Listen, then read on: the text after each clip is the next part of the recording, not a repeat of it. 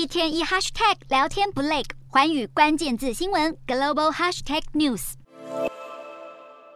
中国松绑边境措施，从明年一月八号开始，入境旅客不再需要隔离，也将重新开放出境旅游。历经三年严格的清零政策，不少中国民众闷坏了，纷纷迫不及待办好护照，期待赶快出国玩。不过，现在中国新冠疫情正失控狂飙，其他国家不免担心，一旦中国游客蜂拥而至，会造成疫情扩散。日本政府从三十号开始加强入境防疫措施，从中国本土入境以及七天内曾前往中国的所有人士入境都必须接受筛检，阳性的人要隔离七天，而且从中国来的航班仅限。成天、羽田、关西和中部机场四处起飞，未来也不会增加航班。南韩则是从十六号开始就已经将中国列为检疫查验重点国家，从中国入境只要体温超过三十七点三度，就必须和同行人员接受核酸检测。意大利米兰国际机场也早在二十四号开始就针对所有来自中国的旅客进行入境核酸检测。美国也传出正在考虑采取类似措施，预防病毒进一步扩散。